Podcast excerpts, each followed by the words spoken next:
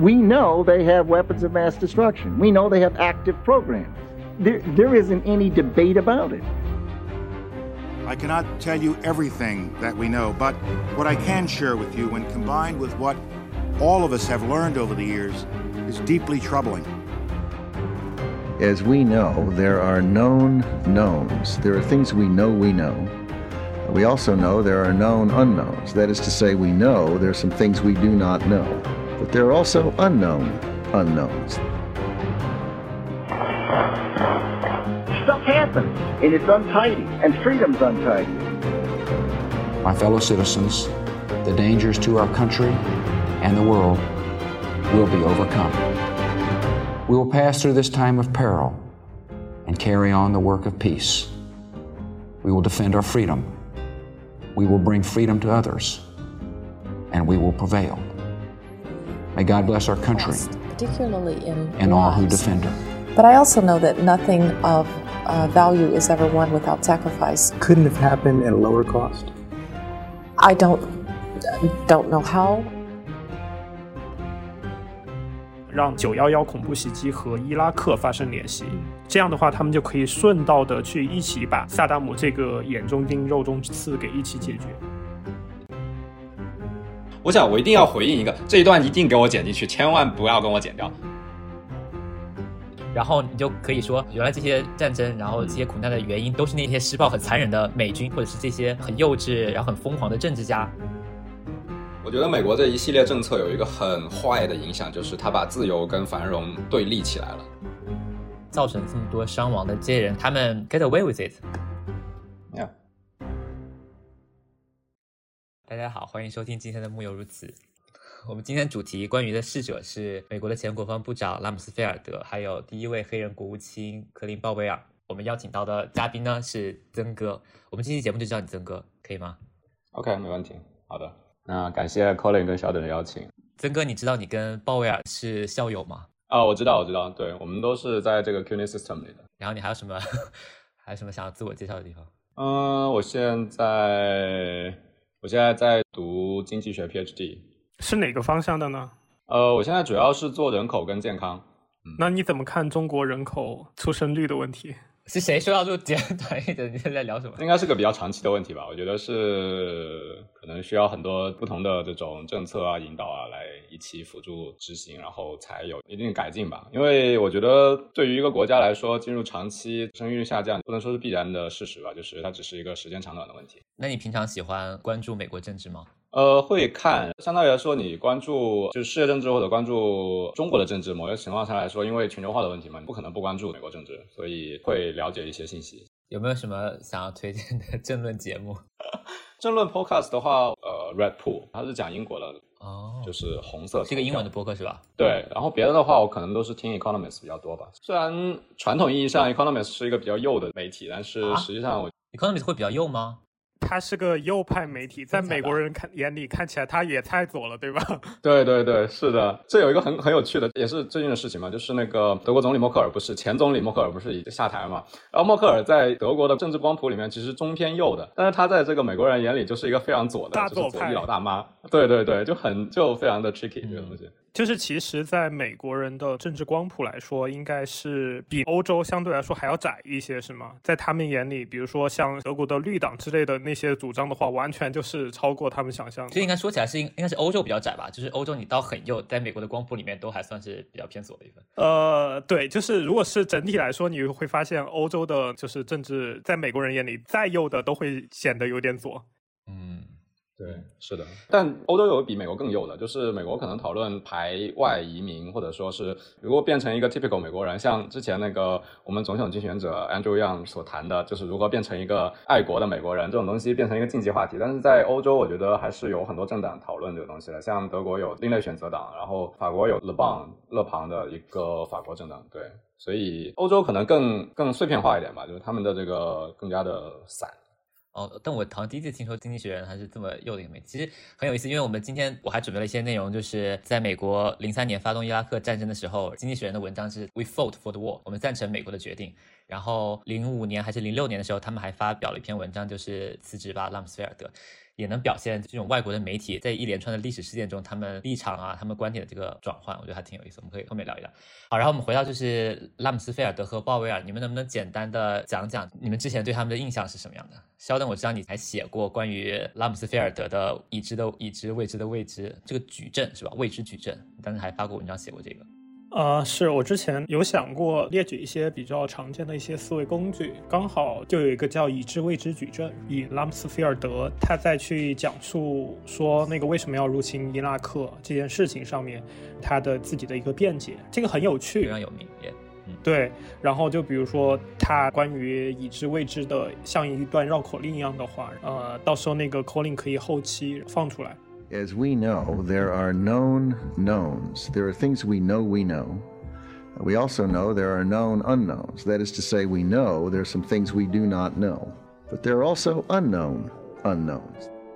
但实际上，它这个东西如果是要追根溯源，它其实是心理学上的一个概念，就是说我们知道我们知道的，我们知道我们不知道的，但我们不知道我们知道的，以及我们不知道我们不知道的，就是我们有一些事物的认知，或者是事情本身现实，其实都是可以往这四个窗口去放。然后，嗯，就也可以看出，包括有一些东西是处于是我们认知范围外的，就我们知道或者我们不知道的。他用已知和未知，就是我们不知道、我们不知道的这样的一个很模糊的说法，来去告诉大家说，我们不知道伊拉克有没有大规模杀伤性武器，但是这种不知道有可能会给我们带来非常大的后果，所以我们选择先发制人。嗯，他当时的一个引用的用法吧。嗯，那用一句话说说你对鲍威尔的印象呢？鲍威尔就是一个共和党内的反川大将。反川大将，他好像是从奥巴马时期就已经开始支持民主党的候选人了，对吧？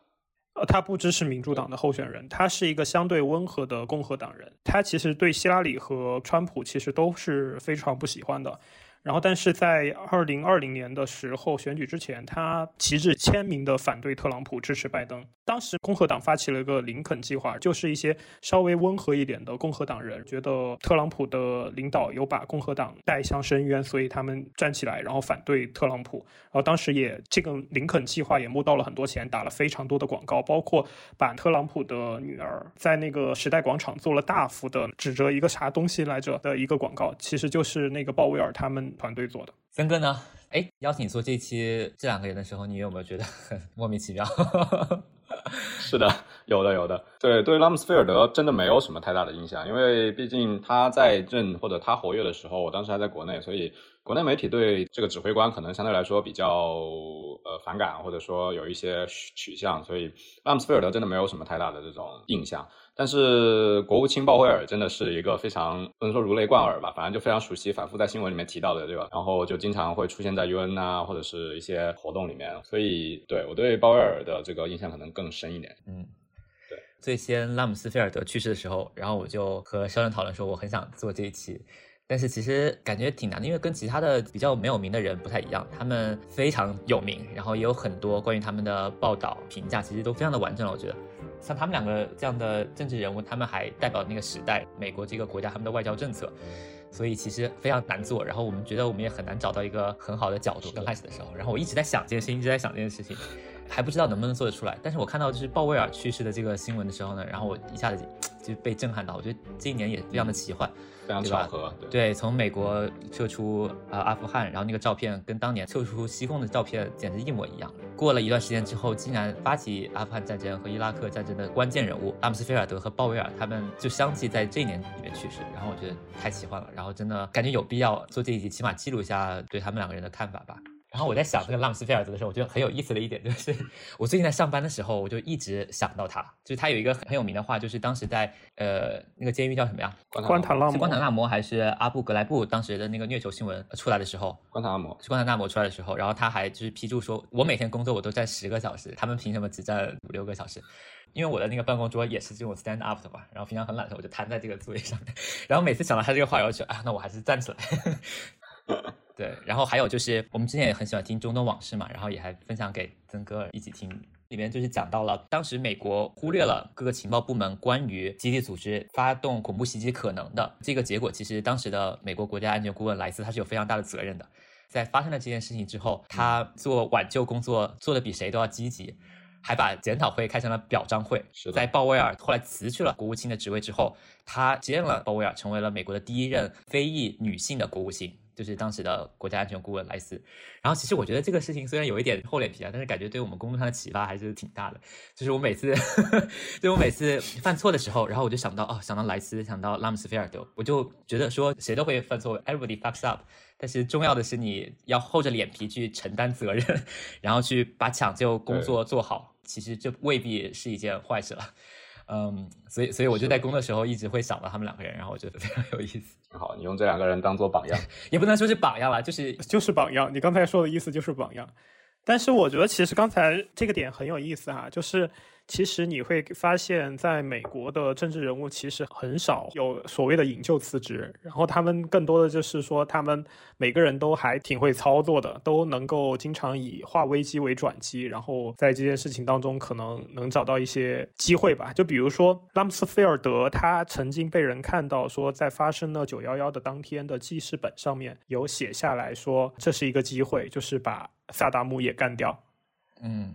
署名是 S H，对不对？呃，不是署名是 S H，就是说 S H，就是当时萨达姆的简称。对他们都是一批非常聪明的政客，就是当不好的事情发生的时候，他们其实已经想好了，不光是怎么去把这个责任在自己身上卸掉，他其实还想好了下一步，说我如何把这个相应的一些火气或者是一些矛头能够引向我的对手。或者是说已经觊觎很久的对手，所以我觉得这一点可能是他们确实很厉害的地方。我觉得站在一个集体的角度上来说，其实这个弊病还是挺多的。但是从个人的发展来说，你如果能够厚脸皮的意识到这件事情，犯错本身不可怕。如果你能把补救工作做得好的话，可能是你政治生涯上的一个转机，一个闪光点。我觉得对个人的 发展来说，能说是一个很好的榜样吗？有一点点 小启发吧。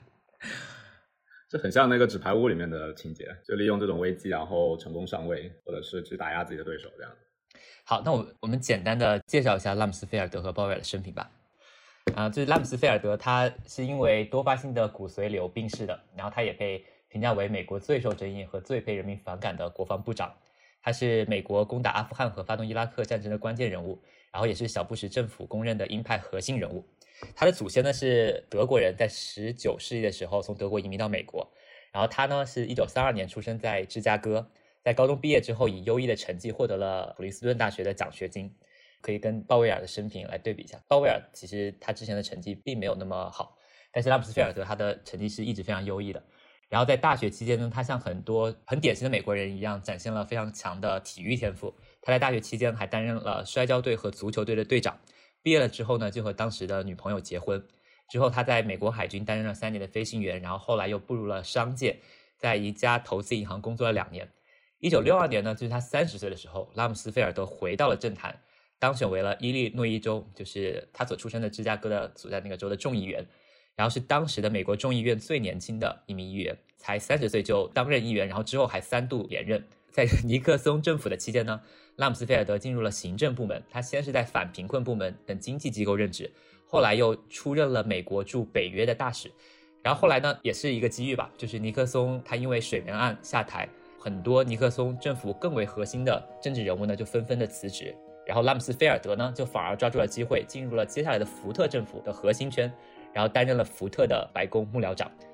一年之后，年仅四十三岁的拉姆斯菲尔德获任为福特政府的国防部长。当时是史上美国最年轻的国防部长，然后之后零一年的时候，小布什政府上台时候，他又成为了美国最年长的国防部长。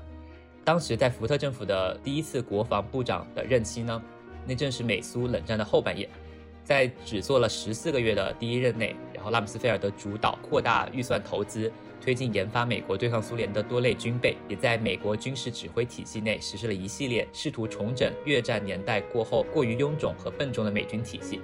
但是福特任满一九七六年败选而卸任之后呢，拉姆斯菲尔德他就又没了工作，就重返了商界，在一家业绩不太好的药企大刀阔斧的实施了成本削减等等的改革。这是七六年八十年代，转眼二零零一年小布什上台了之后呢，重新启用了时年六十九岁的拉姆斯菲尔德领导五角大楼。其实是很有意思，因为拉姆斯菲尔德他当时在福特政府的时候，他其实是跟老布什不太对付的，有一些芥蒂的。小布什感觉虽然是一个小憨皮啊，但是人还是不错，就是也不计前嫌。然后重新启用了当时跟他爸爸不太对付的拉姆斯菲尔德，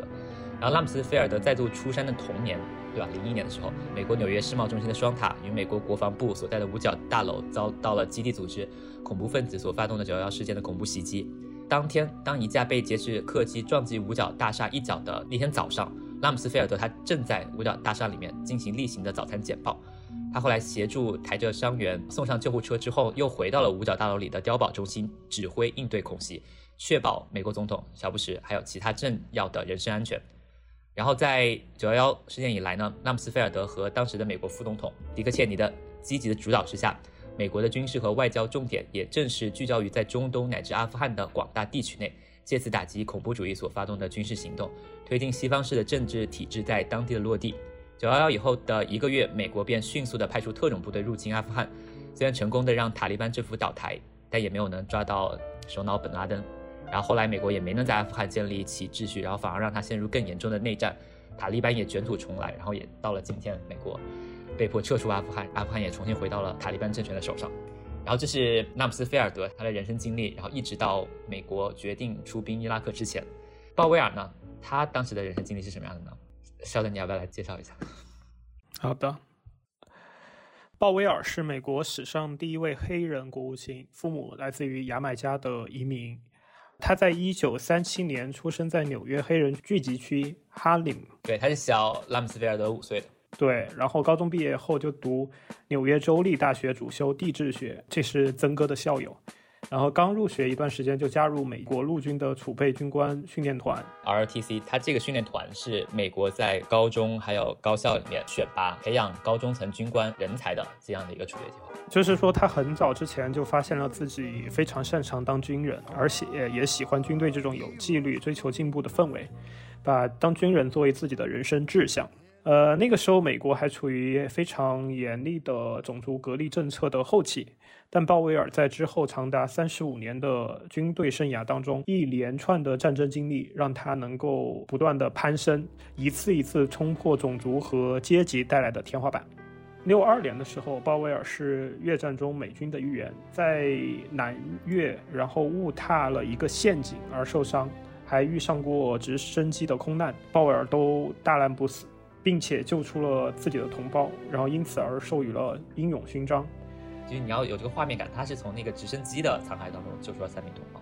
好的，然后他从越南回来以后，然后回到了华盛顿大学攻读了 MBA，他就踏上了从政之路。冷战接近尾声的时候，鲍威尔已经是里根政府的白宫国家安全顾问，并认识了当时的老布什。这时候大家可以看到啊，我们已经出现了好几个他们之间有相互任职和相互重复的职位，包括白宫国家安全顾问、国防部长以及国务卿。然后后来老布什当总统的时候，鲍威尔成为了美国迄今为止。黑人美军参联会的主席，不对不对，不是黑人美军，他是当选美军参联会主席的第一唯一的一位黑人。没有一个组织叫做那你是这样写的？不是，你要这个断句不太对，你根本就没有断句。这是美国的法庭的最高级别的军职，然后相当于其他国家的三军参谋长。OK，不得不提他著名的鲍威尔主义。然后他认为，直到一切外交、政治、经济手段耗尽之前，美国不应诉诸军事力量。然而，一旦采取武装行动，就应该倾巢而出，先发制人，把伤亡减至最低。此外，他还必须保证军事行动得到一定程度的民意支持，其宗旨就是让美国再也不会陷入像越战一样漫长而毫无结果的战事。鲍威尔也因此被他的好友前国防部官员阿米蒂奇称之为“不愿参战的勇士”。在伊拉克入侵科威特之后，他是美军在海湾战争中军事行动的指挥官。海湾战争经过四十二天的空袭，一百小时的陆战联军就取得了决定性的胜利，然后不仅大幅提升了美国士气，使鲍威尔在美国获得了极高的民意支持度，也被称为艾森豪威尔以来最具政治影响力的美国将领。在零一年小布什当选美国总统之后，鲍威尔出任了国务卿，他也成为出任该职位的首位非裔人士。九幺幺事件爆发后，鲍威尔就通过外交和政治手段迅速让国际和美国站在同一战线。但对于美国如何推进所谓的全球反恐战争，他与积极主张对外发动战争的呃以。纳斯菲尔德和切尼为首的鹰派要员出现了分歧，他在小布什政府内的立场日渐孤立。鲍威尔认为，若美国决定将反恐战争扩大到阿富汗以外的其他国家，不会受到国际社会的支持，且推翻萨达姆后内部族群和权力结构分裂的伊拉克也将成为美国的重负。然而，鲍威尔的意见在小布什政府内部孤掌难鸣，但对外他并没有将分歧公之于众，也未因苟同最高决策而选择，也未因不苟同最高决策而选择辞职。你能不能不要用这么文言的词语？作为时任国务卿，他在美国各界的声望和风评都非常高，所以鲍威尔反而成为代表小布什政府向联合国乃至全世界行销伊拉克战争正当性的任务。然后在零三年二月五日，在白宫要求下，就在联合国安理会上拿着一罐炭疽菌的粉末，指控萨达姆的伊拉克政府拥有大规模杀伤性武器。好，然后之后的事情，呃，我们就都知道，在以拉姆斯菲尔德为首的鹰派势力，加上当时极具声望的鲍威尔国务卿，在联合国上对萨达姆拥有大量生化武器的指控之后，在没有联合国的支持下，美国就直接出兵攻打了伊拉克。在很快的闪电战之后，萨达姆政府被推翻，美军和调查小组也并没有在伊拉克找到之前声称的大规模杀伤武器。结果，伊拉克战争呢一打就是八年，死伤几十万人，花费了几万亿美元。而，伊拉克陷入了内战，什叶派和逊尼派斗争兴起，库尔德分离主义也开始抬头。让人触目惊心的是，伊拉克战争之后出现的权力真空，还造成了伊斯兰国 ISIS 的崛起。我们可能都 ISIS 说的太多，但是都忘记了 ISIS 的全称，它的第一个 I 就是伊拉克。然后，对吧？伊斯兰国 ISIS 它是一个像中世纪一样的神权怪胎，动不动就把集体砍头，把砍头录像放到网上去炫耀。伊拉克国土的西北部还曾经一度沦为成了 ISIS 的盘踞地。然后，在美国出兵攻打伊拉克之后呢，鲍威尔因为跟小布什政府的貌合神离，在零五年的一月辞职下台。接受专访时坦称，情报并不可靠，他和 CIA 的局长都误信了当时的情报。但他很遗憾、很痛苦地成为了代表美国向全世界展现这些错误资讯的人。之后还随着驻伊美军伤亡的不断上升，拉姆斯菲尔德被指误判局势，然后缺乏完备的作战方案。然后同时，美国也深陷伊拉克巴格达省。阿布格莱布监狱还有古巴的关塔纳摩监狱的虐囚丑闻，在零六年中期选举共和党大败之后，拉姆斯菲尔德也就辞职，然后结束了近六年的国防部长的生涯。然后这是从他们两个人出生从政到美国发起阿富汗和伊拉克战争之后，两个人都纷纷下台这样的一个过程。其实伊拉克战争都过去二十年了，我们也看到这二十年局势的变化，伊拉克各个派系之间的斗争，然后伊斯兰国的兴起，向全世界都输出恐怖主义。在二十年之后，我们再去看伊拉克战争，你们还记得你们小时候听到这件事情当时的想法吗？然后你再去看这件事情的时候，和当时的想法有没有什么不一样的地方？当时我应该我们都很小吧，然后可能当时都还在读小学，然后，呃，其实也不是太知道说伊拉克的战争当时是为什么打，然后怎么打。当时就是可能有限的信息来源就知道美国在对另外一个国家发动战争，而那个时候我们。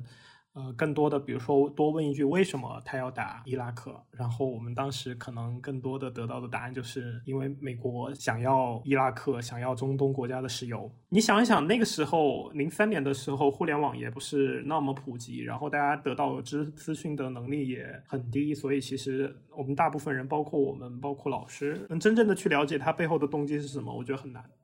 嗯。哦，我跟那个小龙哥理解应该很接近，就是毕竟很小嘛，所以当时可能只是很单纯的有只有这种黑白之分，然后觉得谁去打了谁，美国打了伊拉克，大概就是这样子。当时可能没有想到石油这个东西，但是更多的是觉得是美国对于这个九幺幺的一个报复。当时也没有特别区分本拉登或者基地组织或者是阿富汗跟伊拉克之间的区别，就觉得这几个元素就是千丝万缕的联系。然后美国因为要复仇九幺幺，所以就入侵了这个伊拉克。其实后来，因为我高中的时候会去参加一些那个学生活动，然后会讨论一些世界政治的东西。然后后来慢慢的经过一些了解，发现了侯赛因就萨达姆侯赛因这个人，其实在伊拉克本地也并没有做出什么好事。他对伊拉克的库尔德人啊，包括当地的一些非信仰伊斯兰教，甚至说伊斯兰的少数派的这些人都进行了神经毒气的这种使用，包括使用芥子气，包括使用 VX。对，虽然指控他是拥有大规模杀伤武器，但他实际上在两伊战争的时期，他的确是动用过生化武器的。对，他是用过的，而且他也承认了他们是有化学武器的。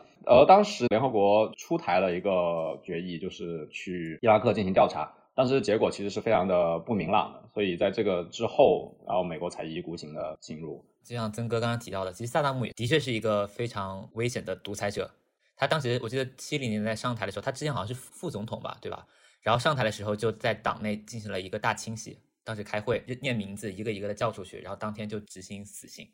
当时伊拉克的人民也是非常的恨萨达姆政权的。美军攻打进巴格达的第一天，然后推倒那个萨达姆的雕像的时候，很多伊拉克的民众也是追着那个雕像跑，然后拿着鞋子去拍那个雕像的头，萨达姆的头。但是你们觉得，就是二十年之后你在看这件事情，虽然他的确是推翻了萨达姆政权，但是并没有给伊拉克的人民带来一些生活上的改善，对吧？其实这件事情是没有发生的。甚至到现在，很多伊拉克人民他们反对美军的进驻，然后他们很多人重新把那个萨达姆的肖像给挂起来。可能都不是在真正的怀念那个萨达姆的时代，就是简单的表现对现在这个生活的不满。然后你们觉得发动伊拉克战争，推翻一个所谓的压迫人民的独裁政府这件事情，你们是怎么看的？其实我觉得哈，如果是说现在不管是人均收入还是本身的整个国家的发展水平。都一落千丈，然后你以现在的惨状来去对比，说是不是当时萨达姆在台上，然后不去推翻他，生活就会一定更好？我觉得不能这样去推论。对，就是因为萨达姆他自己的人权的历史和他的举措，其实也是非常糟糕的。就包括他在发动两伊战争然后的过程当中，其实也采取了非常多惨绝人寰、灭绝人性的一些作为，然后包括使用毒气。他作为一个战争强人，也没有真正的让伊拉克人民过上好日子。所以，其实你要说现在的失败就证明说当时萨达姆是一个更好的选择，我觉得是没有办法得出这样一个结论。但是呢，你要说美国去入侵伊拉克，然后去在伊拉克推行这样的民主，它也不是一个正确的选择。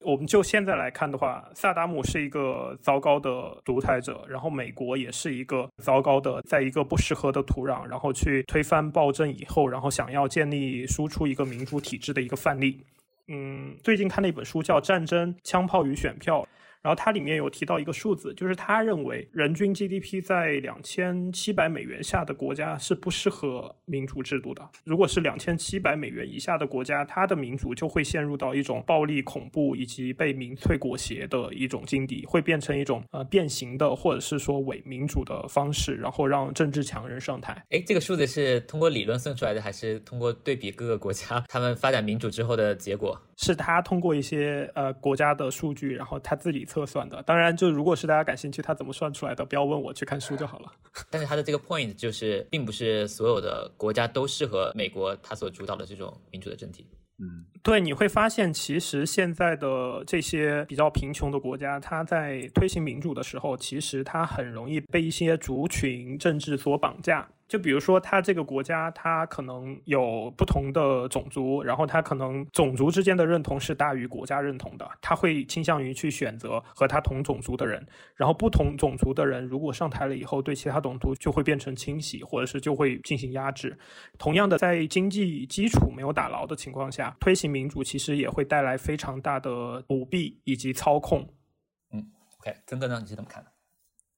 嗯，我觉得我同意一点，就是确实萨达姆政权是个很坏、很暴力、很专政的一个政权，这是 for sure 的。然后美国入侵伊拉克也是一个不义的战争，就是它第第一没有经过联合国的授权，第二没有一个非常正当的民意。但是我觉得要说明一点，就是伊拉克战争其实它只是一个以美国、英国为主导的一个一系列的国家的对伊拉克的一个战争，它并不只是美国在打伊拉克。然后另外一个，我觉得确实美国形式的民主，可能在某些程度上，可能要更多的去考虑，就是对在地的一些情况。这个民主到底要怎么去定义，或者要怎么样？民主一定就好吗？就一定就适用吗？或者一定就一定要上一个价值吗？我觉得这个问题可以有一个问号放在这里。再反观，也是今年发生的，就是缅甸，他们之前的那个国务资政就被昂山素季就被囚禁起来了。哎，这件事情还在 ongoing，对不对？我觉得好像报道慢慢变得很少。对，就是我们一向都觉得，所谓经济基础决定上层建筑，这个世界历史发展是就是线性的。我们只要经济发展上去了，所有东西就不会败退。我觉得并不一定是这样子的，更多的时候我们可能还要去考虑一下许许多多的可能性。回到这个鲍威尔主义，就是我们有没有办法在不动用武力的情况下，尽可能的去进行对话和讨论。哎，这个其实很有意思啊。嗯，哎，基辛格他到底算是他算是共和党吗？基辛格是共和党啊，他是尼克松时期的国务卿。他最近受邀了《经济学人》的一篇撰稿，啊，然后反省美国在阿富汗战争失败的原因。其实套用在伊拉克战争也是完全适用。他说，美国之所以会在阿富汗落败，原因在于错误的军事和政治目标。阿富汗内政的极端分裂导致美国陷入无休止、盲目的战争。然后基辛格他认为啊，感觉跟鲍威尔主义很像。他说，作为可行的替代方案，美国应该采取政治外交的路线，协调地区的重要国家，共同遏制恐怖主义。然而，川普和拜登都忽略了这一点，最终导致今天的被动局面。嗯，但我觉得说是这么说，但是做起来有这么容易吗？我觉得很难吧。呃，你这么一说，我突然想到，就是首先从这个战略入侵的角度来说，去改变一个国家的政体、民主进度和一些思想是非常失败的一个措施。美国的所有经验都已经证明了这一点。从另外一个角度来说，它的备选是什么呢？就是我们可能通过更多的接触，然后像基辛格所说的这种方式，为基辛格方针。他说的这点是不是就是通过经济制裁或者是施压等手段，被迫一个国家改变他们自己的发展路线？就是规范，但不一定是颠覆。OK，那美国对待伊朗和北朝鲜，他们的政策可以说是采取了基辛格这样的方针吗？不算吧，我觉得对北朝鲜来说，甚至它有可能产生这种人道主义危机，我并不觉得它是一种合理的对话的途径。我想回到伊拉克战争到底是怎么打起来的？然后你们的关于这个的了解或者思考，你们有什么想法吗？或者是我们理解的伊拉克战争背后真正的原因。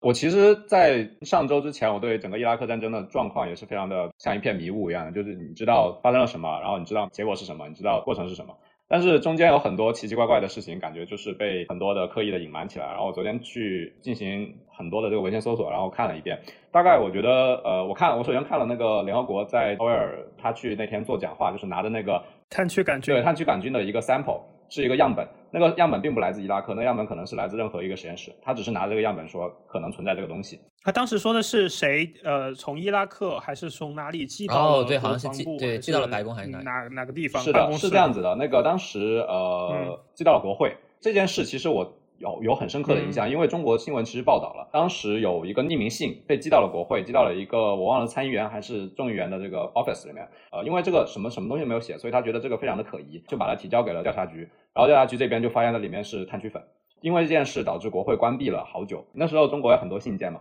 我在我家里的那个信箱，我都非常的严谨的去一一封一封的去看它到里面有没有那种什么脏东西之类的东西，然后就非常的恐慌。其实当时我觉得，如果把我摆在美国的话，我当时会觉得这是一件很恐怖的事情，确实对美国社会造成了很大的影响。然后当时鲍威尔就是在联合国的安全理事会的会议里面提出了这个，就是说，首先萨达姆用过神经毒气，对，然后对。鲍威尔应该是在二零零三年的时候的那个安全理事会提的这个东西，在二零零二年的时候，联合国过了幺四四幺，我看一下幺四四幺号决议，它是要求萨达姆去配合联合国去进行一系列的调查。萨达姆首先是很乐意的配合了，对吧？对，很乐意配合，但是就是没有一个很确定、很 decisive 的一个结果出现。首先是中国发言，然后中国还是呼吁大家需要去。进行更多的讨论，去等待这个联合国这个调查委员会更加明确的结果。对，得到一个更加明确的结果。然后是法国也呼吁我们应该去，因为法国其实当时应该作为北约的一个成员，他们应该已经在北约内部讨论过这件事情了。然后他呼吁到底是战争还是投入更多的资源去进行调查，他们会更愿意选择投入更多的精力进行调查。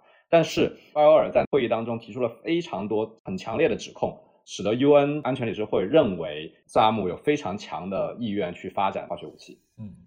其实你说这个到底是不是一个从上至下的决定呢？我看不见得，因为我后来去查了盖洛普的一个投票，他在零二年、零三年对呃侯赛因对伊拉克进行了一系列投票。像零三年的三月，他问过你是否支持或者反对美国的对伊拉克进行战争，是零三年三月哦。当时支持这场战争的是百分之七十二，反对这场战争是百分之二十五，就基本上已经是大多数的美国民众是认为我们应该有一场战争对伊拉克进行。不仅如此，然后他们各自也会对这个呃萨达姆进行很强烈的批评。但是非常奇怪的是，我后来看了前两个最重要的为什么会支持这场战争的原因。第一个是我们需要去停止恐怖主义，这其实就是一场反恐战争嘛。有百分之三十四的人是认为这个理由。然后第二个是有百分之十五的人认为我们是为了伊拉克人民的民主和自由而想战争，百分之十五，这也非常的能理解。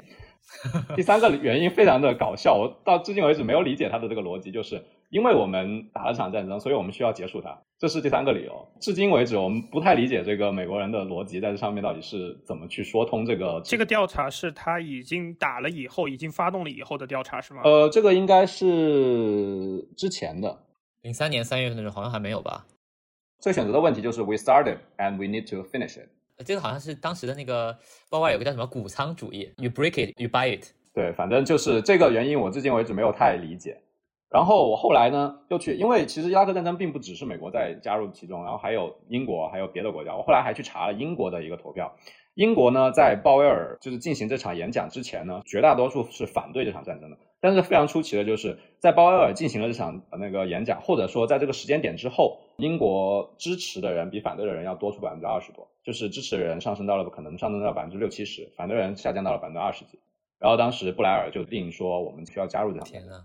呃，我觉得这个细节还挺有意思的，因为当时电影副总统我也不知道他拍的是有多么夸张，就是当时他们白宫的幕僚的核心成员他们是讨论过，就是让公众接受他们有攻打伊拉克的正当性理由，还差那么临门一脚的时候，他们觉得得让鲍威尔来做这件事情，因为鲍威尔是他们当时那几个人中唯一一个拥有非常非常高声望、非常大的知名度的这样一个人。然后，即便鲍威尔他当时就一直说什么 “you break it, you buy it”，就是我我不想要来 present 这个结果，然后做这件事情。当时他这个表现的是布什说，嗯呃，我们要做这件事情。然后他在布什总统的指令之下，然后 present 了这件事情。对我不是要去玷污鲍威尔这种伪光正的反思者的这种形象，但是我觉得他其实有别的选择，他可以辞职，他完全可以不接受这个任务，但是他没有这么做，他还是选择了去联合国安全理事会进行了这一番演讲。我不觉得他在这件事情上是一个完全没有责任或者说是悔恨的一个人的角色。其实这件事情我觉得还有挺多可以聊的东西，但是我们可以放在之后的那个部分。从结果上来看，他的确是完成的很好。对，然后包括英国的民众、美国的民众都非常支持当时美国出兵攻打伊拉克的这样的一个决定。这是你觉得当时美国攻打伊拉克的原因？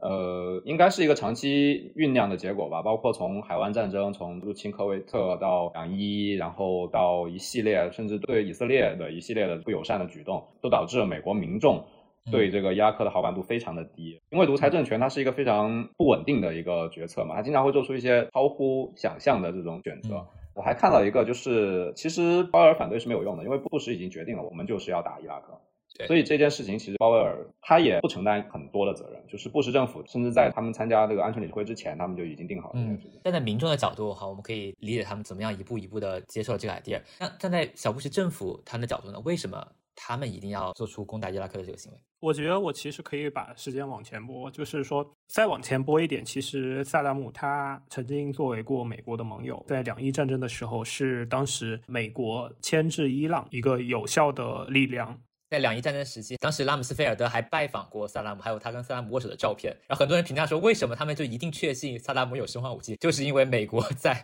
两伊战争期间给他们提供过生化武器。他们有很多人是这样说，给他们提供过生化武器的制作原料。所以其实曾经萨达姆也是美国政府的一个盟友。然后到后来，当然就是萨达姆自己作嘛，就是入侵了科威特，然后发生的那个海湾战争，越来越走向了癫狂的状态。所以其实，在国际观感包括正当性上面，萨达姆其实应该是众矢之的。在九幺幺发生以后，所有的证据都表明，其实是基地组织发起了这场袭击，所有的证据都指向基地组织。所以其实最后终的结果可能就是对阿富汗发动战争。但是当时的所有的政府高层，除了鲍威尔以外，其实都非常。想让九幺幺恐怖袭击和伊拉克发生联系，这样的话，他们就可以顺道的去一起把萨达姆这个眼中钉、肉中刺给一起解决。所以在推进这件事情的过程当中，包括当时的国安顾问奈斯，包括拉姆斯菲尔德，然后国防部长，包括当时的副总统切尼，其实他们都是非常强硬的，觉得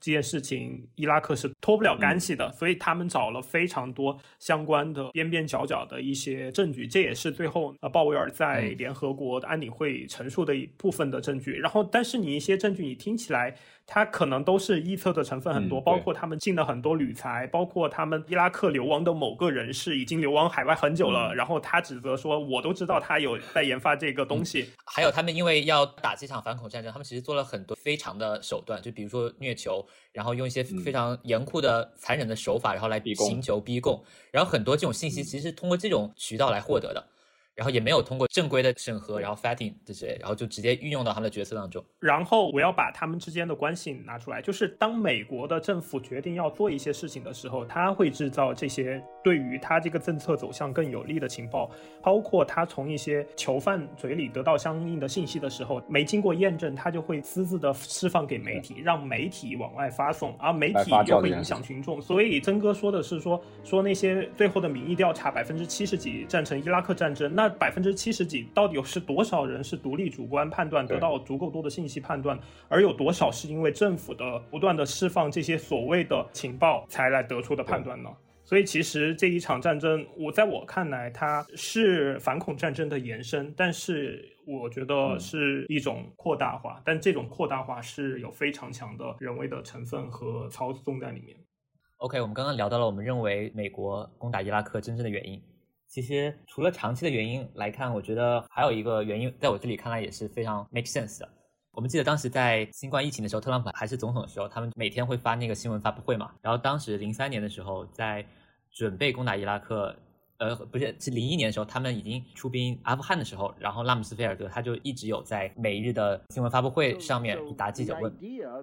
然后刚开始的时候，我们知道就是阿富汗战争打得也非常快嘛，然后很快的就占领了各个城市，但是一直没有办法找到本拉登。然后阿富汗又是一个多山的这样的一个地方，然后他们也很难在军事上面取得这种很压制性的胜利，然后这种很完整的控制权吧。你也可以看到，就拉姆斯菲尔德他作为国防部长，然后每天在答记者问的时候，然后也受到了很多压力，然后他们急需给美国民众一个交代。在这种情况之下，在这种压力之下，他们觉得伊拉克是一个很好的选择。一是对比于基地组织，对比本拉登，萨达姆在国际政坛上他的这种臭名更加的远扬，受到关注度也更加的高。相比于阿富汗来说，伊拉克都是平地，然后美国在这样的一个战场上面取得这种决定性的战争的胜利的可能性呀，都是更加大的。然后美国也急需这样的一场战争的胜利来给民众自信，然后重新在国际。上树立美国的威望。对啊，还有一个我觉得蛮神奇的，就是你刚才说了，其实小布什发动阿富汗战争，继而发动这个伊拉克战争，这样子是作为一个美国民众的交代。然后我后来看，在鲍威尔去世的时候，英国卫报也做了一篇报道。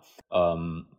他当时提到一个点，我觉得非常的令我 surprise。他提到了，就是说，鲍威尔当时在联合国安全理事会做的这一系列的行为，使得美国在联合国的声誉大大的下降，甚至到现在，在奥巴马恢复了一段时间，但是在 Trump 又被摧毁了。到现在甚至都没有回到当时在联合国的这种声誉，就是说，其实鲍威尔的这种行为不仅是在他的经历里面算是一段，据他所说也是一个污点，然后在整个的美国的外交史上，我觉得也是一个非常大的一个，不能说是好的里程碑，但是是一个非常重要的一个节点。我觉得被其他国家或者对被这个卫报认为是一个作伪证的一个行为吧，在美国就带领着全世界来攻打伊拉克这种行为实在是不可接受的。然后我们就是也不可回避的 谈到了鲍威尔，然后对自己的政治生涯，然后那次在联合国安理会上发言的反省。其实，呃，作为小布什政府的鹰派还有鸽派的两方，拉姆斯菲尔德和鲍威尔在他们之后的人生中，然后反省这段历史，反省他们当时的做法，其实是非常不一样的。我们可以从他们两个人对自己的反省的对比上面来聊聊他们两个人的不一样的地方。就是 Colin 在问我说说他想把这两个人物放在一起做一期节目的时候，然后说我们这期节目应该取什么名字？我当时想的就是他们就是美国反恐战争的黑白脸。你要把它放到整个小布什政府，他在发动反恐战争的过程当中，拉姆斯菲尔德他充当的是黑脸的角色，而鲍威尔他其实一直以来他的立场可能会偏白脸，或者去充当的角色是一个白脸的角色。所以为什么会在想要去说服国际社会的时候，为什么会让鲍威尔去充当这样一个角色？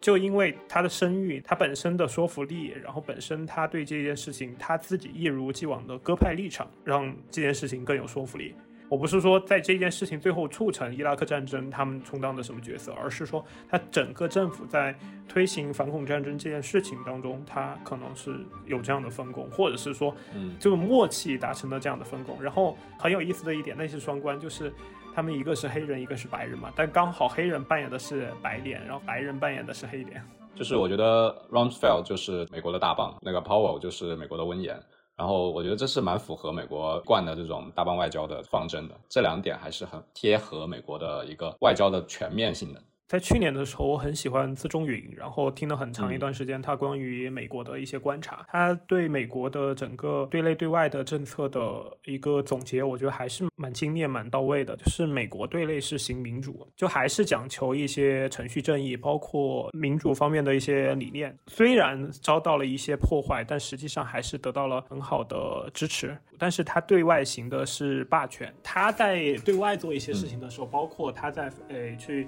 执行。反恐，或者是说执行他的一些政策的时候，他其实是以自己，嗯，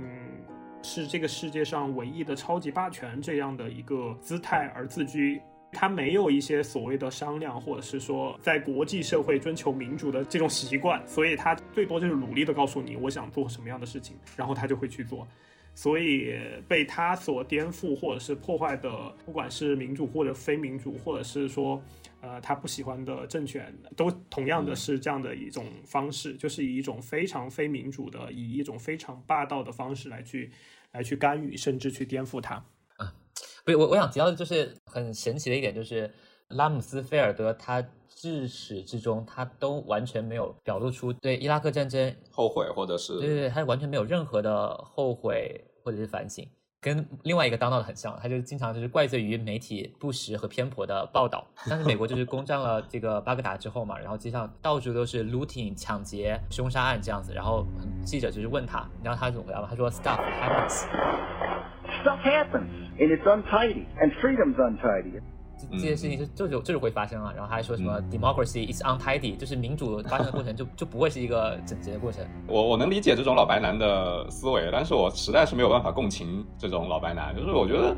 实在太 ridiculous 了。就是我某种程度上还挺挺佩服这种，就是自己有一个信仰，然后一以贯之，然后不论世界上发生任何事情都坚定的信守自己原初的这个信仰。不管怎么样，我就是坚守我对我就是对了。我某种程度上还挺佩服这种人，但是我实在是没有办法共情这种心态。但是鲍威尔他不太一样，鲍威尔他其实就是之后一直都在反省、道歉，然后说当时把这个错误的信息向整个全世界展示，他多么的后悔。嗯，啊。然后你刚刚提到了说，你其实也不太认可鲍威尔的这个说法。就是我我我觉得现在新闻甚至媒体对鲍威尔，甚至说那个对这件事情的报道，我觉得都有一种营造，就是鲍威尔是布什政府里面当站在当时成为一个背锅人的这种角色。我并不认为是这样子。我觉得鲍威尔有自己的主观意识在里面的。我相信他肯定有反思过，但是他必须要承担他自己当时的责任。我是这么认为的。对，对他毕竟是作为一个。美国民众还有刚刚你提到英国民众都非常相信的一个政治人物，然后他在国务卿这样的位置之上。对，是的，是的，你要承担他带来的后果跟责任。我觉得真的很符合他作为一个军人的形象。他作为军人本身，他不会去考虑这个指令有任何的对或者错，他只是去执行贯彻它。但是回过头来，他后来形容自己为一个政治家，他就觉得我应该在这些指令上面去思考更多的，类似于他到底是有没有道德判断，或者有没有这种结果的考量，有没有长期的考量。我觉得这就非常的符合他的一个定位的转型，就是从一个军人，从一个士兵到一个军官，然后到一个政治家的一个。变化，然后另外我觉得他把自己形容成一个叫做问题解决者，在这一点上就跟那个默克尔有一定的相似性，因为默克尔也是被形容为这个问题解决者，但是默克尔就不太会在很多问题上诉诸自己的情感，他是非常压抑自己对很多问题上的观点和看法。我觉得这一点上的话。可能鲍威尔更多的会去在后期生涯里面会去考量自己之前做的一些后果和一些道德判断。但我突然想到，默克尔那么克制的一个政治人物，但是他克制不住自己对伊万卡川普的白眼。是的，他我感觉这个欧洲政治家对川普一家完全没有任何的好感，就是大家都觉得啊，这个人怎么这么奇怪。我觉得最经典的是那个教皇跟 Trump，他根本不想跟他握手，不想理不想理 Trump。对，所以这些还蛮搞笑的一些场景。刚刚你提到一点，我觉得还挺有意思的，就是虽然拉姆斯菲尔德他在海军里面服过役，但他其实自己是从来没有上过战场的，对吧？是的。但是我们看到了这个格林鲍威尔他自己的经历，他在越战前线作战过，他也还经历了过两次去过越战，直升机坠毁，他是真正见过战场的人。这两个经历的不同，我觉得某种程度上也造成了他们两个人对战争出兵然后采取的态度的不一样。就是我会发现，其实真正的在战场上待过的，包括你看像鲍威尔这样，他受伤然后飞机失事，然后同时要救起他自己的同伴，然后也要看到无数的自己的同伴然后在战争中失去生命。有这样经历的人，他其实对于战争的残酷性，他会有更深刻的认识，所以其实他可能会更加想要把战争作为最后的手段，尽可能的用一些方法去避战。是的，这样的人，如果是在我们最近的了解当中，我觉得我可能印象比较深刻，就是伊拉啊，不是伊拉克，以色列的总理拉宾也是这样的人，就是。他也是属于是非常骁勇善战的一个优秀的军事指挥官，从基层一路成长起来，然后也是带着以色列打赢了很多。你这样写了稿子吗？没有啊，我说的很好吗？不是，我觉得好像你在你的眼神好像在念稿子。因为有一部分人经历了残酷的战争，他很擅擅长战争，他也有可能是天生的战士、天生的指挥官、天生的将军。但是他最后是一个反战的人，他是一个想要规避战争的人，所以我们刚才的那一段介绍里面有说到，别人对他的评价是什么来着？Colin 是是逃避战争的勇士吗？还是不愿上战场的勇士？不愿战争的勇士，我觉得这是对他呃的一个很好的一个描述。但是我其实不能一遍一概而论说上过战场的人一定都是反战的，对吧？就是很多上过战场的人，同样的也有可能变成战争机器，或者是说，并没有去用他自己的终身的努力，或者是说去表达自己其实觉得把战争作为最后手段的这样一个观点。但是恰好我们看到鲍威尔是这样，然后我们看到努力去促成以巴之间和平协议的拉宾也是这样。而很多没有上过战场的人，没有真正的去体验过战争的残酷性的人，反而是战争的狂热的崇拜和推行者。从这点上，鲍威尔跟阿甘是不是还有一点点像？就是也是两次去过越南，后来又参加了反战，不是说参加反战吧，就是他变成一个比较不愿意参加战争的一种这种形象。有一点像。刚才 Sheldon 说一个战争狂魔，我觉得这个指控对 Rumsfeld 有点太高了。他可能认为战争能解决一切问题，但是可能有点太过于武断了。这个结论下，他是不是一个战争狂魔呢？我觉得可能不一定是。但是他是不是一个老白男呢？我觉得他肯定是的。他们对这种世界认识非常的简单，然后他们可能就认为某某某地就是怎么怎么怎么样。他把这个世界太过于抽象，太过于非黑即白，把所有东西都对太过于脸谱化，把所有东西全部变成问题。就是远方这个萨达姆侯赛因只是一个问题，我们把它解决掉，这个世界就和平了。但是我觉得其实还有一方面，就是你说他的价值观是这样哈，但是当现实的巨大的利益和他的价值观又能够非常好的 match 的时候，那就为什么不做呢？对吧？match，就比如说他背后还有一些军火商或者军工复合体的一些巨大的利益的时候，那我去做这件事情，又可以对解决这个问题，又可以给当地的民众带来自由。又可以把我们的武器给卖出去，能够给军工企业带来利润，然后又可以带来更多的一些就业，那为什么不做呢？对吧？所有这些东西的因素叠加在一起，让他深刻的坚定自己，觉得好像做的是一件非常正确的事情。是推荐阅读这个尼古拉斯凯奇的《战争之王》。对我我看过。唉，但是美国政客乃至于民众的这种傲慢，其实到今天好像也没有什么太大的改变。嗯，有受到巨大的挑战，但是我觉得根本上还没有真正的改变。啊，甚至我觉得最近特别在经济领域讨论了很久的一件事情，就是美国袖带的形成。我其实大部分时间都待在纽约，纽约跟美国其余部分伊诺伊啊、别的中部州啊这些，其实是非常不一样的地方。所以，如果你从纽约一路开车向西开到华盛顿去，你会看到这个风景，看到人文，看到各种各样的都在变化。包括后期中国加入 WTO，导致美国很多不能导致吧，就是美国很多这个制造业城市，像底特律的衰败，然后使得更多的这种以前的中产工人阶级，现在破败到非常的贫困。我觉得这一点可能更多的加深了这群人的这种偏见和他们的对外部世界的这种敌意。我最近看了一本书，叫《下沉时代》。然后他讲的就是美国工业以及所谓的袖带，然后它的工业化的过程当中，然后再慢慢的由于全球化也好，还有就是由于它本身内部的产业之间的转移，包括慢慢的失去竞争力，然后造成的中产阶级集体没落的这一件事情。然后我觉得那本书也写的非常恐怖，而且很深刻。哦，我当时从那个我开过六十六号公路嘛，然后确实路上很多小镇，确实恐怖这个词还蛮准确的，就是非常的破败，非常的荒芜。你能看到这里曾经有文明，但是现在已经变得非常的惨。有机会的话，在美国的朋友可以去开一开看一看，就是美国的除了纽约、除了 L A、除了西雅图这些大城市之外的这种景象，我觉得也是非常。现在是在对我们的听众喊话，是不是？嗯，是的。对，然后我有推荐你们看那个呃拉姆斯菲尔德的一个纪录片，真的你会很真切的感觉到这些美国的政客他们对政治理解的幼稚性，好像一个失败的政体，一个国家的问题就仅仅是来自于一个独裁者。他们都完全就是忽略一个可能性，就是可能这个独裁政府的产生，还有国家的分裂，然后失衡的社会，可能就是一体的。这个问题的解决方案不可能仅仅就是 remove 一个独裁者，remove 一个政权就可以解决的。这也是他们当时为什么出兵伊拉克，考虑我们战争怎么打，然后对重建方面完全没有任何的计划，很大的一个原因。对。然后还有一点呢，就是即使是拍摄这个纪录片的导演的这个角度哈，然后这个导演他其实也是非常的想展现拉姆斯菲尔德他的傲慢，对各种事情很敷衍的这种表达吧。然后他其实也把大部分的炮火，把大部分的问题全部都聚焦于美国在关塔那摩还有阿布格莱布监狱里面美军的那个暴行，或者是经济学人里面他们刚开始支持伊拉克战争，然后后面他们反对的立场都是基于虐囚事件，对吧？这这是多么片面的一个角度，这这只是这些受难的人他们很其中多么小的一个部分。然后好像你把焦点都放在这里的时候，然后你就可以说，原来这些战争，然后这些苦难的原因都是那些施暴很残忍的美军，或者是这些很幼稚然后很疯狂的政治家。所造成的，他们其实忽略了就是原初力量的推动者，对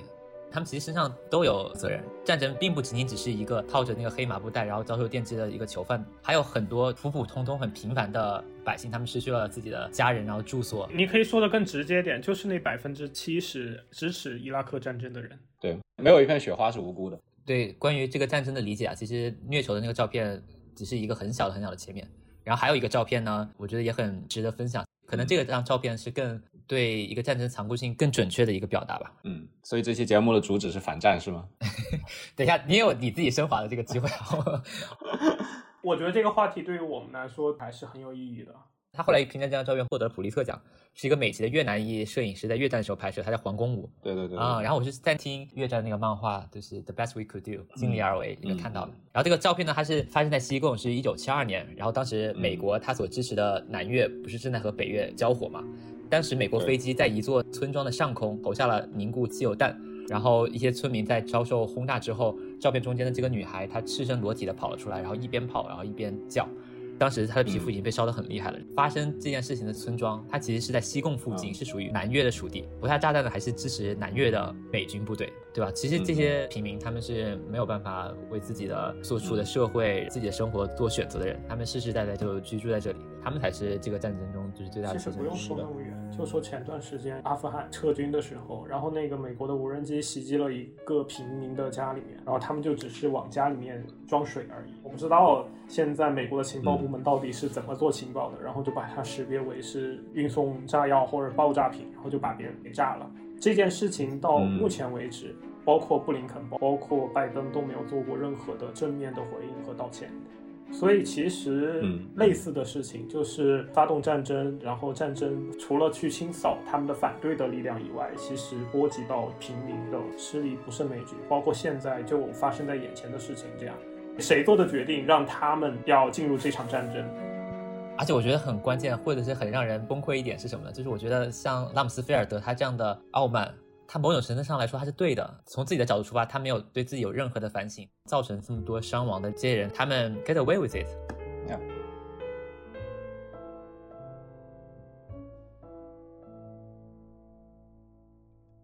然后刚刚肖战他跟我说，就我刚刚讲的非常的语无伦次，讲的非常的不好。然后 我就想到了那个我啊，我就是不仅非常的左，而且左的非常的幼稚。你就是拉姆斯菲尔德的反面啊！他是不仅很右，然后非常的精明。对啊，右的完全不需要思考。你其实也不是左吧？你就是情感充沛，但是自己又没有什么文化。不，你你是情感充沛，但是并不会真正的化为你的任何行动，你懂我的意思吗？就是很多事情，它是个长期的问题，它是一个社会的问题，它是一个结构的问题，真的没有办法在短期内着手对它进行处理或者怎么样。某些时候可能就是只要发生，或者只要去记住它，或者只要在自己力尽所能的情况下去进行一个声援，我觉得已经是对于很多人来说已经是足够了。对你的意思就是说，即使像我这么幼稚然后没有文化的人，记录一下自己的想法和态度就也可以，是不是？至少比记不住的要好吧，至少比不说的要好。但是我真的觉得，Colin 自从做了播客以后，他的知识储备和表达能力以及包容性，真的是我觉得还是有很大的进步。OK，好，然后我们最后这个部分就是曾哥要对我们这一期的升华，没有升华。我们在做准备的时候，这期，然后你提到了沙丘，说鲍威尔和拉姆斯菲尔德，他们也让你想到了沙丘想表达的那个反英雄的主题。是的，沙丘的作者一直想要提的就是让我们当心英雄，当一个政体或者一个结构塑造起一个英雄，然后让你失去理智、失去讨论的去信仰一个人、一个形象、一个事件的时候，这个行为会变得非常的危险。所以我在想，就是无论是鲍威尔还是拉姆斯菲尔德，我反反正我个人是不会把拉姆斯菲尔德当成一个英雄来看待的。说不定有一些美国人会觉得他是一个英雄吧。鲍威尔一定是一个英雄，特别是零三年前后联合国做演讲的时候，他在美国人心里一定是一个英雄。然后我觉得在这个时候，鲍威尔虽然没有办法逆转布什政府入侵伊拉克的行为，但是我觉得他确实是临门一脚。不管是谁踢的这脚，肯定是鲍威尔在这个时间点上做了这个东西。他作为一个英雄的形象，让大家确认了、确信了萨达姆侯赛因是一个坏人，然后我们需要去铲除他。在某种情况下，大家在那个时候已经对这个问题已经丧失了理智，丧失了一个讨论的空间。这一点在这种英雄引领下、英雄信仰下是变得非常的危险的，就是每个人都丧失了自己的理智，甚至反对这件事情的人变得不那么的被社会所接纳。这种行为、这种模式其实是相对来说不易于这个社会的进展的。小等呢？你最后还想说什么？最后的最后，让我看一下我的笔记哈，我还有笔记。对吧？我刚刚说的很隐晦，投百分之七十票的人，民众他们的傲慢，其实我觉得并没有太多的改变，而且不仅仅只是美国这个样子。我觉得在一个国家的发展的过程当中，这种傲慢是很难去避免的。对吧？你发一些很耸动的公众号的文章，然后你煽动一些民族主义，其实我觉得这都是傲慢的表现。是的，甚至从小来看的话，你去看小红书这样的一些标题，非常吸引人眼球，什么纽约最好，纽约这，纽约那，什么什么天花板，这种东西，我觉得像某种情况下也是一种煽动，一个失去理智的讨论，就是让大家去深陷其中。我觉得这种行为也是非常的需要被警醒。我们应该要保持一种清醒。哦，想到了，我觉得可能要从长期来看，就是所谓的民意这个事情。比如说像曾哥，他说可能在零三年盖洛普的民调，百分之七十的人认为应该去打伊拉克战争。然后如果是说，比如说我们换到零五年的时候再去做调查。肯定它的数据跟零三年不一样，那在一零年再去做调查，肯定还是不一样。那如果是说我们放到现在去调查，那可能就会有很多人就会更加清醒，或者是有些人就会改变立场。以前支持伊拉克战争的人可能会转变为和我们的立场有可能相类似，就比如说。会觉得伊拉克战争是一场不义的战争，也只是单纯的去用武力的推翻了一个政权，并没有去想好他的后续的一些推翻了这个政权以后怎么办。就包括你所举的例子，《经济学人》他也是在犯这样的一个，也不能说错误吧。他的社论和报道其实一直以来有改变过立场的这样一个状况。你们想不想听听他在零三年他是怎么说的？你读吗？然后他就这么说：“他说，It is little wonder, given this, people of goodwill are groping for a safer alternative, but wishful thinking in the face of mortal danger is bad policy。就是你你希望的好结果，但是在这种生死攸关的危机面前，会是一个很失败的政策。”他是这么说的。然后，如果是我们这个决定就是失败了的话，我们的前景是非常非常阴暗的。很多人会觉得更好的方法就是把萨达姆 keep him in the box，就是来限制住他。但是在十一年的尝试了之后，我们没有办法否认这个 box 充满了过洞，这个政策是失败的。伊拉克一直在贫困的状态，这些制裁只不过是造成了伊拉克人民更多的苦难而已，并没有让美国还有他的这些盟友在阿拉伯世界中解决更大的问题。然后他最后的结论是：The honest choices now are to give up and give in，就是我们现在的最好的选择就是放弃尝试，在他得到他的武器之前，把他的政权铲除。好，然后最后一句话，painful as it is is，our fault is for war，就是虽然很痛苦，虽然很难，但是我们的决定是支持美国去攻打伊拉克。他当时的表述是这个样子。嗯嗯。啊，我想我一定要回应一个，这一段一定给我剪进去，千万不要跟我剪掉。我想回应一下肖等的一个说法，我引用这个盖洛普的民意调查，我并不是想用，而且我也不会在未来用这种说法，就是我不会想用民意的多寡来证明一个战争、一个抉择的对错，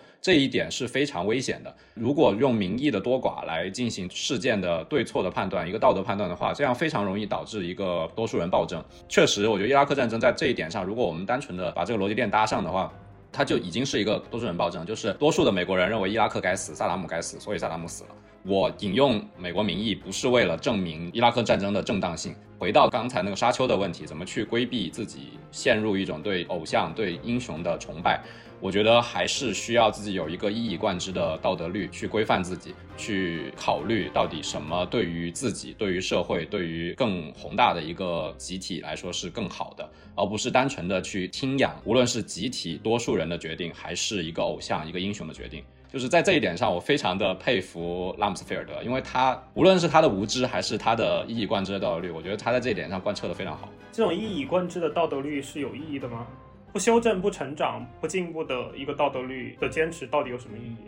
因为你丧失了这个东西的话，你很容易陷入摇摆的情况。一旦摇摆的话，我觉得对你未来的生活指导上来说的话是没有办法去往复的，就是你没有办法再继续往前走。你可能可以一步一步的进行投资上的成长，但是你没有办法去走出很长远的路。哎，难道这不能说是拉姆斯菲尔德就是把他这种一以贯之的道德律作为了他自己信奉的偶像，然后他一直都被这个束缚住，然后他没有听到其他的声音？这个没有问题。但我我不是说拉姆斯菲尔德有这个一以贯之的道德律，我也没有发现他有任何有这个东西，但是我只是觉得他对自己的信仰非常坚定，不管这个信仰是什么。先跳出这个问题，我其实刚才突然想到一个问题，就是说。从零三年美国投入了伊拉克战争以后，美国在干预或者是在去处理一些国际政治上的一些事件的时候，它采取了一种不同的方式。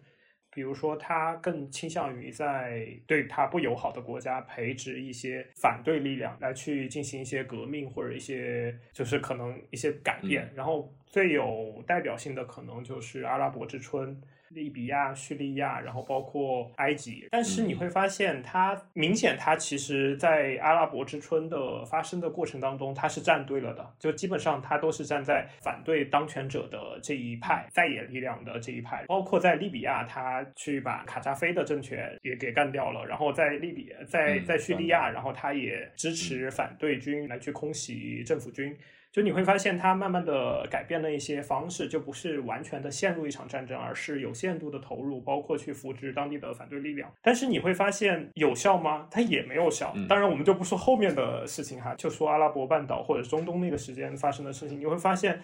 欧洲的难民危机，然后包括后面的一些种种的社会的一些问题，其实也是通过这样的方式来的。其实我就有一点，我我自己也没结论，就是说。美国在选择去协助或者按照他的方法来去帮助这个世界，或者帮助他认为不自由的国家的时候，到底是给这个国家带来的好的转变，还是说其实是陷入更大的动乱，破坏了本身已有的一些平衡？要看这个国家的人均 GDP 有没有到两千七百刀。你这个，我觉得可能需要看一看。一个比喻了，但你知道我的意思。它有没有到达一个可以呃运行良好民主的一个基础？就是有这种有远见一点的政治家嘛，就是知道因地制宜。李光耀，李光耀。但我我我不知道，因为新加坡政治非常的诡异，所以我我我不我不太确定李光耀到底在三十年后或者在五十年后，甚至在一百年后，李光耀会成为一个什么样的？对我觉得这个是一个很就好像刚才 Sheldon 所说的，就是我们站在我们小时候觉得美国入侵伊拉克哦打完打赢了，然后把这萨达姆赶走了，这就是结果。然后再回十年之后，我们再看这个问题，有了非常多不一样的这种想法。我觉得确实，这个李光耀当时做出了退出马来西亚的决定，做出了很多好的、坏的这种东西。在十年后，在二十年后，会不会有不同的评价？我有待考究吧。呃，小等刚才说了，他没有一个结论，我觉得是非常正常。这种东西对于每个人来说都有不一样的结论，甚至没有结论，甚至在未来一百年后也不一定有结论。但是现在的苦难是现实啊，那是确实。但我们假设啊，假设萨达姆在位，假设我是伊拉克的少数派，我是伊拉克的基督徒，我是伊拉克的边界上的那些游牧民族，我会不会觉得现在的生活可能比当初好？很难说吧。我觉得就是怎么去比较这个东西。对我觉得，嗯，我本来其实如果今年缅甸的事情没有发生的话，其实缅甸是一个很好的一个 例子。对，但是确实社会是在不断对话、不断发展、不断变化当中的。我觉得我们拭目以待吧。嗯。昨天的给你们发的那个文章的结尾有那个安吉丽娜·朱莉，她作为联合国的大使，然后去伊拉克，她站在废墟之上。当然可能有一点片面了，这个话可能可以看一下那个整个视频是怎么样说的。但他的确是说了这个话，就是他们现在一无所有，但是他们拥有了自由。And there's unexploded ordnance, and yet they are so happy because the last Eid they were under occupation and suffering, and this Eid they have nothing but they're free. 这句话非常美国，真的非常美国价值观。其实你可以从安吉丽娜·朱莉她的那个话里面，其实你会有一点点割裂，就是会有这么真的会有这样的美国人存在。我知道会有，就包括前一段时间的《美丽的风景线》这样的一些讲述出来，就是你会发现他就是这样相信的。我觉得美国这一系列政策有一个很坏的影响，就是他把自由跟繁荣对立起来了。他的战争导致了这个所有地方没有办法好好的发展。使得我们的印象里面会变成，如果我们选择繁荣发展，我们就不可以要一些别的东西；如果我们要了一些别的东西，我们就没有可能繁荣发展。我觉得这个是美国这一系列战争一个非常坏的后果。还有一些看起来成功的案例，感觉是没有自由也可以带来繁荣，让大家觉得对自由、对民主，然后也没有什么所谓的信心，然后反而是觉得本身就是要分开的。嗯，可以了，那我们就结尾吧。曾哥聊得开心吗？挺开心的，挺开心的。好，谢谢曾哥，谢谢，谢谢 Colin，谢谢 Sheldon。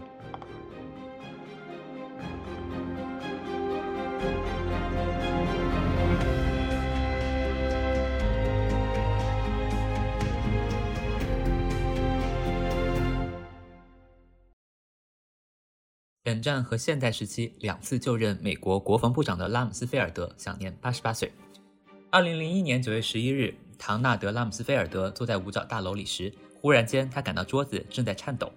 这张桌子曾经被美国内战时期联邦军的威廉·谢尔曼将军使用过，而没有什么能让谢尔曼将军颤抖的。同一时间，整栋楼都震动了起来。拉姆斯菲尔德跑下楼，跑过草地，他看到五角大楼西侧有一个巨大的黑色裂口，一个个人影从裂口爬出来，后面是滚滚浓烟和燃烧着的火焰。他冲过去试图帮忙灭火。而工作人员试图将他赶到安全的地方，但他不会就这样躲起来。有他在，恐怖分子绝不可能获胜。他在电视上宣布，五角大楼将会继续运作。这是他自担任里根总统的特使以来离恐怖主义最近的一次。那是一九八四年的黎巴嫩，火箭炮击中了门外的一辆 SUV，冲击波将木屋里的他震到了房子的另一边。那次他险些丧命，但各种形式的敌人潜伏在各个角落。一些敌人，比如前苏联，是攸关存亡与根本立场的。而另一些敌人，比如他在国会的四个任期内争论不休的共和党老顽固们，只不过算是碍事而已。当拉姆斯菲尔德就职于五角大楼，担任福特总统和小布什总统的国防部长时，让他抓狂的则是愚蠢的官僚以及顽固、痴迷于地盘争斗的军事高层。再来是渴望在华盛顿邮报上散布他最轻微失误的那些媒体。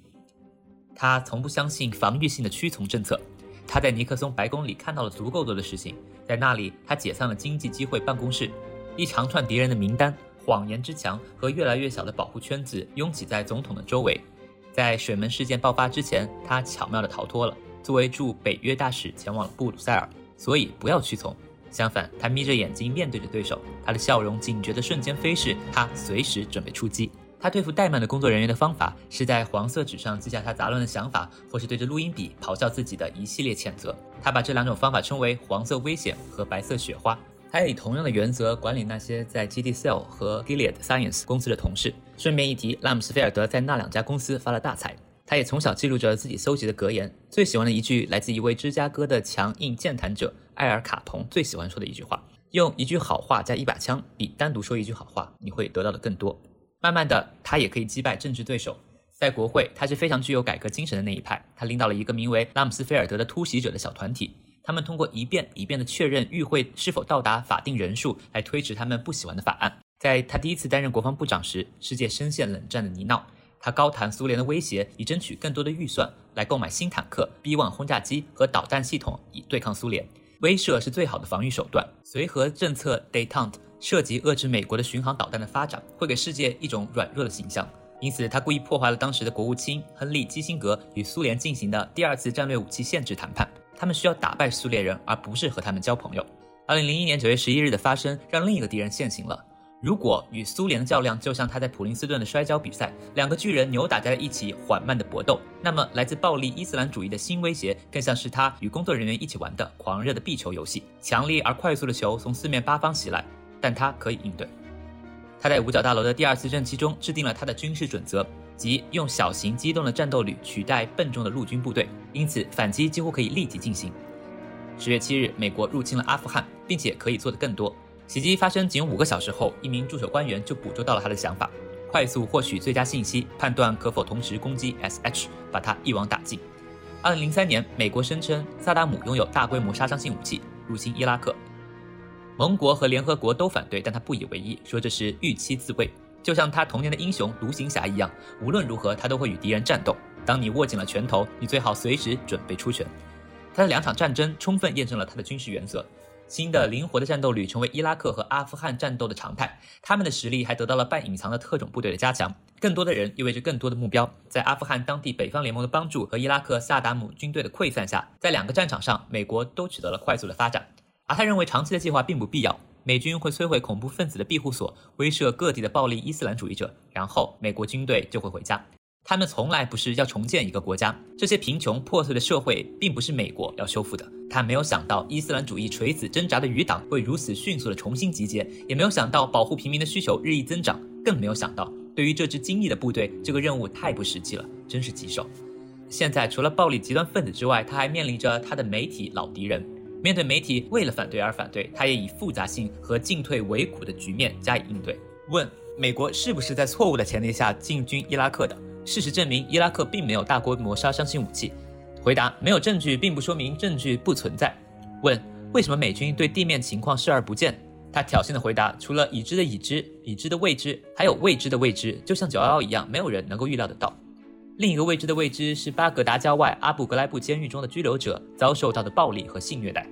拉姆斯菲尔德主动提出辞职，这可是从未有过的。他道了歉。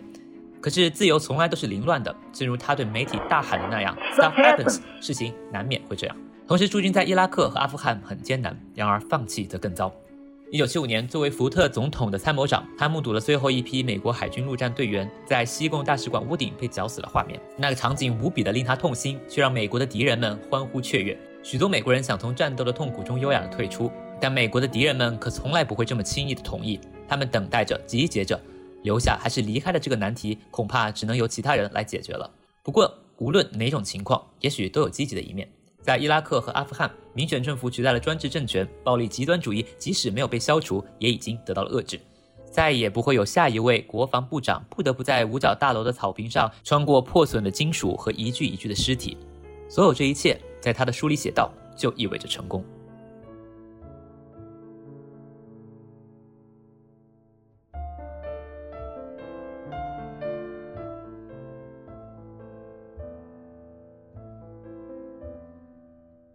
华盛顿士兵，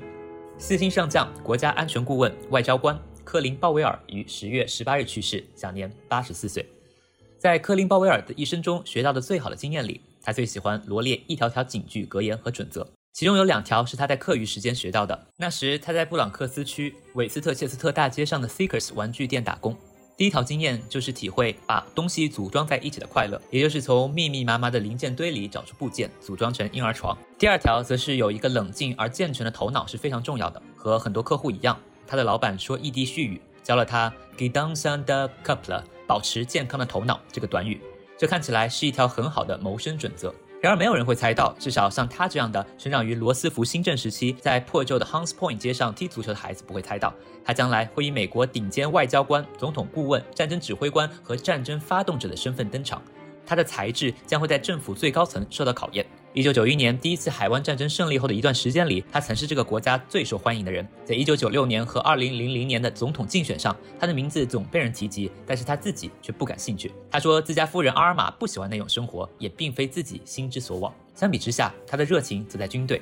直到一九九三年被派往国务院之前，他一直待在军队里。从十七岁穿上预备役军官训练团橄榄绿的军服和褐色 T 恤，戴上铜扣皮带的那一天起，他便喜欢上他所看到的军队的一切。而军队就成了他的初恋，军队给予了他一方天地、一种格局，还有和他那精力充沛、戴着软呢帽的父亲同样令人愉悦的自信。不要任由恐惧摆布你，成了他十三条领导力规则之一。另一条规则则是永远保持乐观，就能让力量倍增。在预备役军官训练团，他的成绩拔尖。如果没有军队，他会成为怎样的人？他想，也许就去开公交车了。作为一名军人，官至四星上将、参谋长联席会议主席。鲍威尔始终在政坛漩涡里格格不入。里根和老布什时代，他是被鹰派包围的鸽派；在克林顿时代，他是一众自由主义、充满幻想的国际主义者中清醒的现实主义者。投票时，他常年在民主党和共和党之间摇摆。看待问题，他不用学者的角度。他在上学期间常年成绩都是 C。而是以一个步兵军官的角度，首先评估事态，看看能否解决问题。他不是思想上的巨人，但却是一位实干家，就如同当年在越南巡逻时一样，小心翼翼地在橡草丛中移动，寻找隐蔽的敌人，时刻都可能被有毒的尖竹钉绊倒。他的脚当年确实经历过被这东西扎到的剧痛。谎言、自欺欺人，这些都让美军实力大打折扣。更不要说那些身着黑袍、脚上缠着用旧齿轮剪成的拖鞋的敌人。鲍威尔看到的第一个倒下的越共战士就是这样着装的。他的参战决策准则，也就是别人口中的鲍威尔信条，他深受着这一经历的影响。头脑冷静、行事谨慎的准则，同样深深烙印在鲍威尔信条之中。所有其他的方法都试过了吗？这是否符合国家利益？是否有一个明确的目标，值得我们去牺牲？尽管两次奔赴越南作战，并因期间的英勇表现多次荣获奖章，他却一直不明白为何要去越南。美国是否有资源快速打赢这场战争？是否考虑过后果？盟友和美国人民是否支持他？是否有撤军的策略？第一次海湾战争符合其中的大部分准则，其他的战争则不然。因为缺乏炮舰机和坦克支援，1993年针对盘踞在摩加迪沙的恐怖分子的打击行动以失败告终。然后，同样的失败在伊拉克重演。作为国务卿，他反对这一侵略行动，但总统拍板决定，作为一名优秀的士兵，绝对服从是他的天职。于是，他在联合国凭借错误的情报和几张模糊的照片，向世界兜售这场军事行动。这是他人生记录上的一个污点，也是长久萦绕着他的痛处。至少当时出兵伊拉克的目标明确，推翻萨达姆侯赛因政权，为伊拉克带去民主。但他坚称，伊拉克人必须靠自己实现民主，任何大量增兵行动都只是在沸腾的宗教派大锅上加了一个更大的盖子。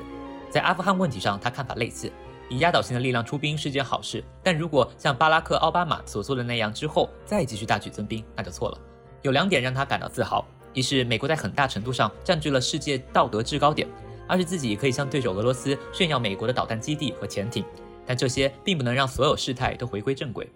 正如当年马德琳·奥尔布莱特曾嘶吼着要他援助波斯尼亚，而他的回复是：美国大兵不是可以在棋盘上随意移动的玩具。作为美国首位黑人参谋长联席会议主席和首位黑人国家安全顾问，人们认为他应该还要面临和种族主义的另一场战斗，而他并不这么看。在布朗克斯，每个人都是少数族裔，无论是波兰人、犹太人、希腊人，还是像他一样的牙买加人，都是在卡里普索音乐中起舞，都吃米饭和豌豆。在军队中，重要的只有英勇和功绩。毫无疑问，他面临着偏见，尤其是去种族隔离的南方参加军训的时候，几乎所有的汽车旅馆、酒吧，甚至厕所都拒绝向他开放。但他认为这是一种挑战。他的十三条领导力准则之一是生气，然后忘掉，因为他不以肤色来定义自己，所以问题不在于他是美国第一个吃螃蟹的黑人。当然，他希望他的晋升之路为其他人打开了大门。然而，最重要的是成为一名美国人，一名士兵，一名工作中最出色的人。